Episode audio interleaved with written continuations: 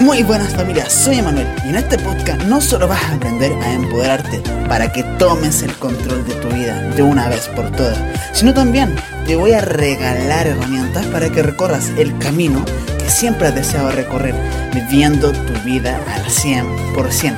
Sin más que decir, te doy la bienvenida a Empodérate, domina tu camino, madafaca.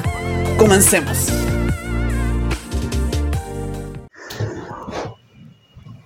A lo largo del tiempo, creo que una de las cosas que más me logró frenar, digo frenar así como andar en freno de mano, porque la lograba hacer igual, era el miedo a no, a no ser suficiente. Sí, el miedo a no ser suficiente. Porque suelo buscar hacer las cosas perfectas o asociarlas que no están bien hasta que estén como yo quiero. Y quizás ese como yo quiero nunca se cumple. Porque suele ser así, que intentamos ser alguien que realmente no somos. O intentar imitar a tu referente y que te salga todo, todo al pie de la letra de él. Pero no siempre es así. Además que si tú quieres ser auténtico, tienes que modelar lo que hace las otras personas, no imitar totalmente.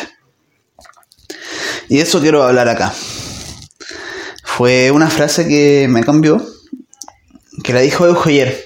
No sé ya si la escuché en un curso de él, si la escuché en un podcast, un video. Pero me quedó grabada. Porque me llegó. Y él decía que no busques la perfección. Busca ser lo suficientemente bueno. Lo suficientemente competente. Porque al fin y al cabo la perfección no existe. Bajo los parámetros de cada persona es diferente. Y al final se intenta siempre buscar la perfección, que todo, todo salga como tú quieres. O que para hacer algo tienen que estar las cosas perfectas, que tiene que estar el clima perfecto, en el lugar adecuado. No vas a actuar. Vas a terminar perdiendo tu tiempo. De hecho, hay algo que se llama parálisis por sobreanálisis. Y el parálisis por sobreanálisis habla justamente de esto.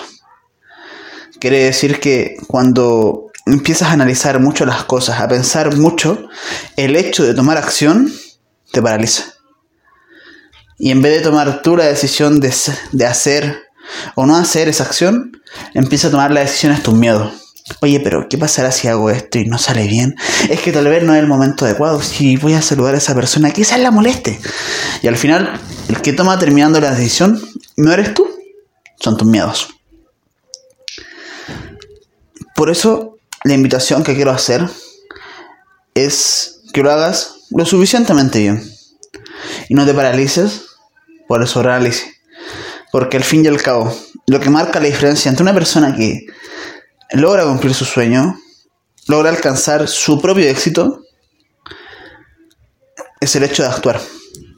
De sacar lo que tiene dentro de su mente y llevarlo al plano físico. Porque he escuchado, de verdad, muchas ideas que son geniales, exitosas, que podrían hacer millones. Pero se quedan en eso. En una simple idea. De hecho, una frase de un coach que se llama Jai, que me gusta, es que el cementerio es el lugar que tiene más dinero. No porque ahí llegan a parar todos, sino porque es el lugar en el que están enterrados la mayoría de los sueños. La mayoría de los sueños que por quedarse en simplemente una idea, no se lograron cumplir.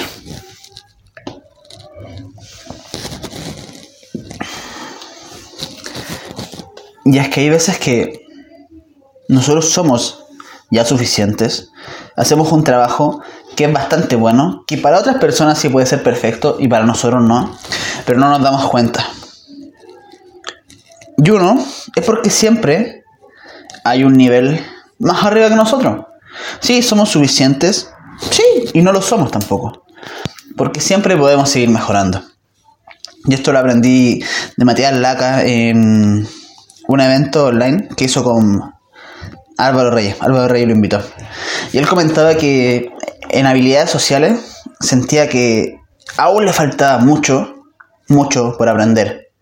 Y él es un gigante de las habilidades sociales. De hecho, a eso se dedica. Y yo decía, ¿cómo te va a quedar mucho para aprender? Poco humilde, weón. Y no. Después lo dio a explicar y me abrió los ojos, ojos.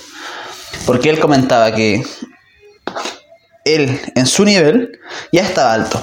Pero había personas que eran mayores. Lo que comentaba Matías Laca es que las habilidades eran como el Mario Bros.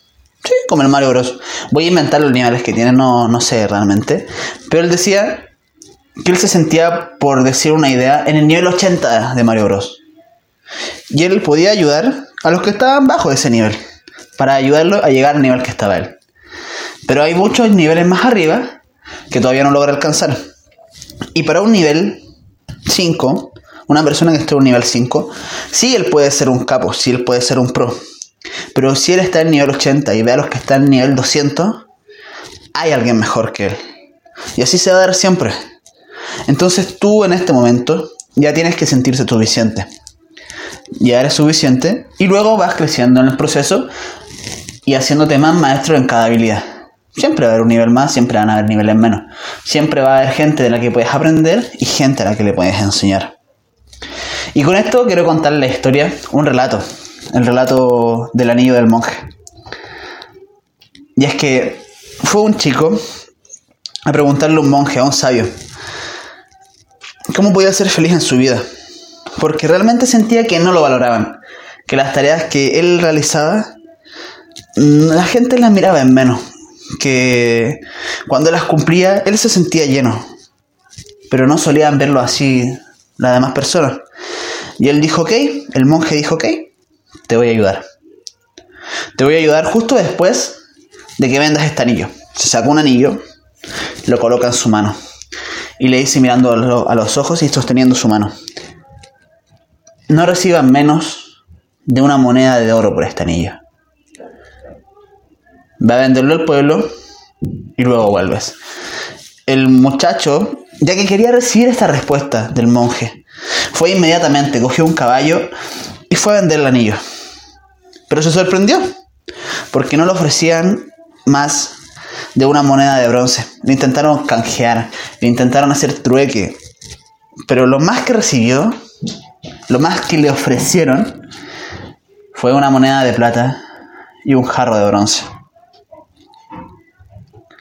Este joven luego volvió a la casa del monje, abrumado, porque no logró conseguir esa moneda de oro y él realmente quería la respuesta. A lo que el monje le responde, ok, no conseguiste la moneda de oro. Y el muchacho le decía, no, la verdad, todos me decían que valía menos de eso, que realmente lo que pedía era mucho. En lo que el monje dice, ah, tienes razón. Deberían preguntarle a alguien que realmente sepa cuánto vale. Entonces, así realmente podremos saber cuánto es el valor del anillo. Ve donde el joyero y canalice este anillo. Pero esta vez no lo vendas. Ok, le dijo el muchacho. Fue a la tienda del joyero y le dijo que quería vender un anillo. Se lo dijo, pero no lo iba a hacer. Y el joyero empezó a analizar. ¿Cuánto cuesta este anillo? Le preguntó. El joyero sacó todos sus artilugios, todas sus máquinas y empezó a analizar el anillo, mirándolo de lado a lado, mirándolo como nadie lo había hecho. Y le dice, ok, te puedo ofrecer 87 monedas de oro. ¿Qué? Dice el joven muchacho, ¿cómo que 87 monedas de oro? Lo siento, lo siento, dijo el joyero. Realmente sé que cuesta mucho más. Si me esperas una semana, te puedo dar 100 monedas de oro. El muchacho le dijo, ok, ok, hoy no te lo venderé. Tomó el anillo y fue donde el monje a toda velocidad en el caballo. Y le dice, me ofrecieron 100 monedas de oro, 100 monedas de oro. Si esperaba una semana. Si lo vendía ahora, iban a ser 87. Pero esto no me lo habían ofrecido en ningún otro lugar. El monje dijo, ok, tomó el anillo y se lo puso. Y le dijo, hay veces que tú puedes tener un valor inmenso, enorme, que lo ofreces a la sociedad. Pero si lo ofreces donde no es valorado, no va a ser considerado en cuenta. Y vas a sentir que vale una porquería. Pero cuando sepas ofrecer ese valor, donde realmente es aceptado, puede ser oro y mucho más. Ves que a veces nos quejamos, a veces queremos decir cosas, compartir material y no, no, no lo aceptan. Hay gente que te critica, hay gente que te mira en menos. Y sí, esas cosas pasan. Pero cuando hay una persona que realmente impacta tu contenido, lo que quiere decirle, te das cuenta que lo que tienes para decir vale mucho más de lo que tú crees. Y el valor llega a ser mayor al que tú mismo percibes. Y bueno, eso era el relato lo que quería comentar. No busques la perfección, la perfección paraliza. Busca ser siempre lo suficientemente bueno y dar lo mejor en cada momento. En cada proceso dar lo mejor. Y no te vas a dar ni cuenta que cada vez que das lo mejor, vas a estar subiendo a nivel. Y cuando diste lo mejor hace 5 años, no se compara a cuando hoy lo haces a tu 100%. Tu 100% de hoy puede ser el 200% de hace 5 años. Y la idea es que lo que es 100% hoy para ti, de aquí a 5 años sea el 50%, porque tu rendimiento haya subido tanto, tanto, tanto, que hoy cuando te dejas el alma y el cuerpo una tarea, en 10 años sea algo sencillo y puedas dar mucho más que eso. Bueno, eso es lo que tenía que decir. Bye. Nos vemos. Cuídense.